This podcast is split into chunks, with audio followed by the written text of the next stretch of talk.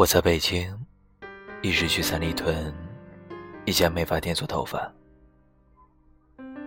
因为理发师和洗头助理从来都不会和客人搭讪推销，我觉得少了很多困扰。今天我去做头发的时候，没什么人，店里放着罗大佑的《亚细亚的孤儿》，我看着镜子中。专注的理发师 Tony，竟然有一股孤独感袭来。我们虽然认识了两年，加了微信，但也只是产生过两次比较剧烈的交集。一次是刚做完头发，他拿着美颜相机问能不能拍个照发朋友圈展示成果，被我严词拒绝了。一次是我做头发太久，太饿。他给我买来了一个赛百味。我问他什么时候觉得孤独，他说一天烫了十个头，却没有人和我说话。虽然有一点心疼，但是我也不打算当那道让他暂时觉得不孤独的光，让他对我敞开心扉。我们肯定不是同一类人，我们不会再有别的交集了。我才没空管他的孤独呢。只是我们还会认识十年、二十年，我们也终究是彼此的路人，甲乙丙丁而已。前几天，我参加一个同事的离职宴，他的三三两两的对话，都是一些我无法插嘴的话题。我甚至怀疑他们。故意说一些亲密的话题，来排挤我。我点了一个椰青，低头猛吸，庆幸吸管是黑色的，就算吸空管，也没人发现。虽然我们共事了好几年，但我们对彼此的生活一无所知。他们彼此间越熟络，我越觉得孤独。当他们说到某某某的新宠物，怎样的时候，我忍不住问问：我怎么从来都不知道这些信息？哪来的？你们的小群吗？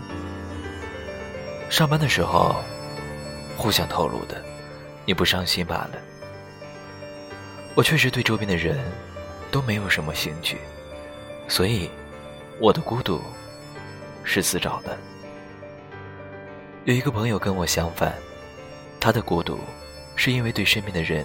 都太热情，但是我认识的人里面人脉最广的了。大家都很爱和他相处，但他却觉得孤独。他觉得大家对他好是出于礼貌，对他热情的回馈而已。大家只是需要找他倾诉，获得认同感。在他需要的时候，没有人腾出时间来抚慰他。主要是大家都觉得他朋友那么多。自己不是他唯一的需要，也就少了许多朋友间的责任感。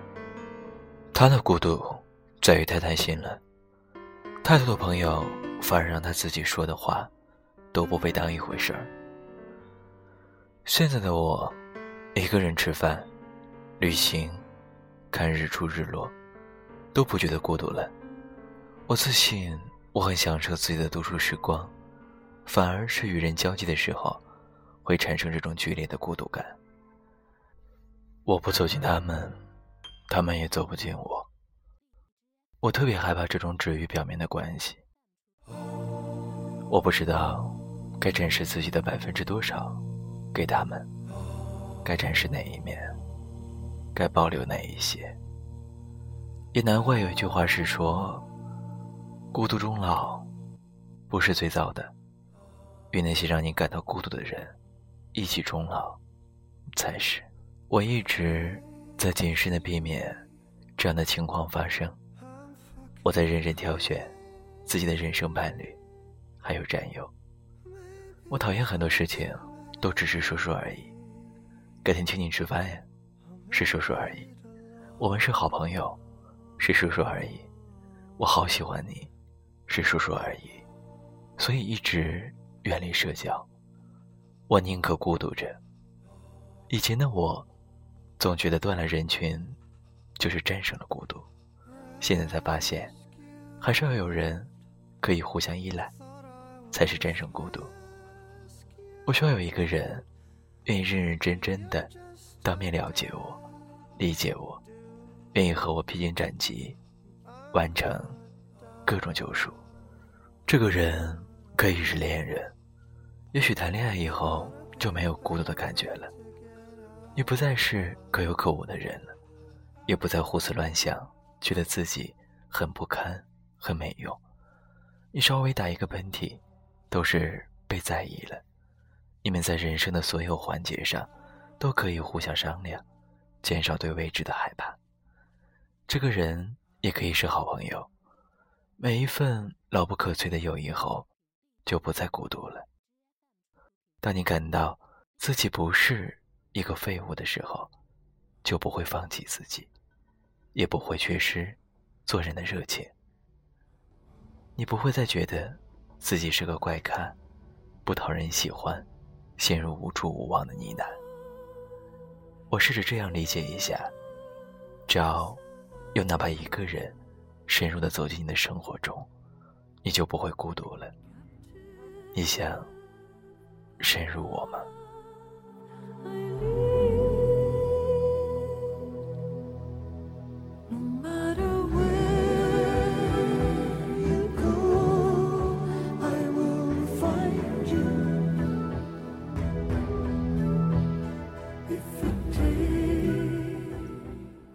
二十点五十九分，这里是南瓜小站，我是 Q，好久不见，真的是好久不见了吧？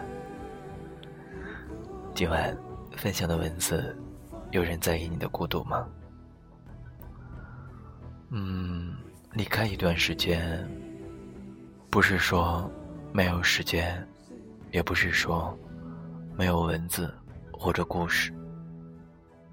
只是有的时候，感觉离开一段时间，再返回的时候，那种感觉不太一样吧。这次回到荔枝，变化真的非常多，满桌面的都是直播的平台和直播的主播，但还是喜欢荔枝最开始的时候比较简单的界面，比较简单的频道。也依然比较喜欢录播的方式，与大家分享文字与声音。每个人的生活方式都不一样吧，我还是喜欢安安静静的守在一个角落里，分享我喜欢的文字或者音乐。不管你是不是依然喜欢着南瓜小站，Q 依然是那个不变的 Q。南瓜小站，也依然是那个不变的南瓜小站。希望这个小站可以一直坚持下去。与喜欢孤独，或者与喜欢声音的你，一起去热爱和拥抱我们的生活。今晚节目就是这些。最后，分享两首音乐吧。音乐说不上喜欢，是下午上班的时候随便下载、随便选择的。生活本来就是很随意的嘛，轻松一些，慵懒一点，找到你自己。正如这首歌，I will find you. Good night.